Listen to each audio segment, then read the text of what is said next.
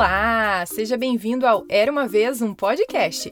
E hoje eu vou contar para você a história As Aventuras de Benjamin Coelho, de Beatrix Potter. Mas só um pedaço, sabe por quê? Porque como abril é o mês do meu aniversário, estou dando ela inteira de presente para você baixar. Isso mesmo! Baixe a história em MP3 e ouça ela em qualquer lugar, em qualquer aparelho e para sempre. Eu vou colocar um pedaço da história aqui para você ouvir, mas para ouvi-la inteira é só ir no link era uma vez um podcast.com.br barra presentinhos e baixar. Bem, vamos à história que foi narrada e adaptada por mim, Carol Camanho.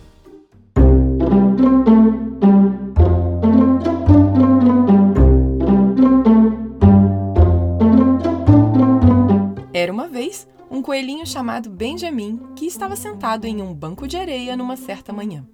Ele levantou as orelhas e ouviu o pocotó, pocotó, pocotó de um pônei. Uma carroça estava andando pela estrada e estava sendo dirigida pelo Sr. Severino, e ao lado dele estava a Senhora Severino em seu melhor chapéu. Assim que eles passaram, o pequeno Benjamin Coelho deslizou pela estrada e partiu, com um salto, um pulinho e um pulão, para convocar seus primos que viviam num tronco de árvore nos fundos do jardim do Sr. Severino. Aquele tronco estava cheio de tocas de coelho, e no buraco mais arrumado e arenoso de todos vivia a tia de Benjamin e seus primos: Flocos, Flux, Rabo de Algodão e Pedro. A velha senhora Coelho era uma viúva que ganhava vida tricotando luvas e mitênis de lã de coelho. Uma vez eu comprei um par em um bazar. Ela também vendia ervas, chá de alecrim e tabaco de coelho, que é o que chamamos de lavanda. O pequeno Benjamin não queria muito ver sua tia, então ele deu a volta na parte de trás do pinheiro e quase caiu em cima de seu primo Pedro. Pedro estava sentado sozinho e parecia chateado. Estava vestido com um lenço de bolso de algodão vermelho. Pedro, Pedro, disse o pequeno Benjamin num sussurro. Quem pegou suas roupas? Pedro respondeu: O espantalho no jardim do senhor Severino. E descreveu como ele havia sido perseguido pelo jardim e largou os sapatos e o casaco. O pequeno Benjamin sentou-se ao lado de seu primo e garantiu que o senhor Severino havia saído em uma carroça junto com a senhora Severino e certamente ficariam fora o dia todo, porque ela estava usando seu melhor chapéu. Tomara que chova, então! desejou Pedro.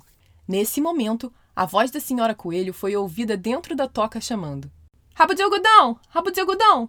Traga mais camomila, por favor! Pedro disse que achava que se sentiria melhor se desse um passeio. Eles foram embora de patas dadas e chegaram ao topo de um muro no fundo da floresta. A partir dali, eles olharam para o jardim do Sr. Severino. O casaco e os sapatos de Pedro eram claramente vistos no espantalho, cobertos com um velho chapéu escocês do Sr. Severino. O pequeno Benjamin disse: Sabia que estraga as roupas das pessoas para conseguir passar sob um portão? A maneira correta de entrar é descer por uma árvore de pera. Pedro desceu de cabeça primeiro, mas não aconteceu nada de mal, pois havia uma cama de folhas abaixo que estava recém-varrida e bastante macia. Era feita de alfaces.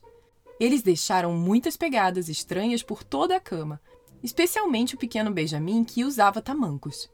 O pequeno Benjamin disse que a primeira coisa a ser feita era recuperar as roupas de Pedro, para que eles pudessem usar o lenço de bolso. Eles as tiraram do espantalho, mas como choveu durante a noite, havia água nos sapatos e o casaco tinha encolhido um pouco. Benjamin experimentou o chapéu escocês, mas era grande demais para ele. Então ele sugeriu que enchessem o lenço de bolso com cebolas, como um pequeno presente para sua tia. Pedro não parecia estar se divertindo. Ele continuou ouvindo barulhos. Benjamin, pelo contrário, estava perfeitamente em casa e comeu uma folha de alface. Ele disse que tinha o hábito de ir ao jardim com o pai buscar alfaces para o jantar de domingo. O nome do pai do pequeno Benjamin era o velho senhor Benjamin Coelho. Quer saber como termina essa história? Então entre no link era uma vez um podcast.com.br barra presentinhos e baixe a história inteira para você.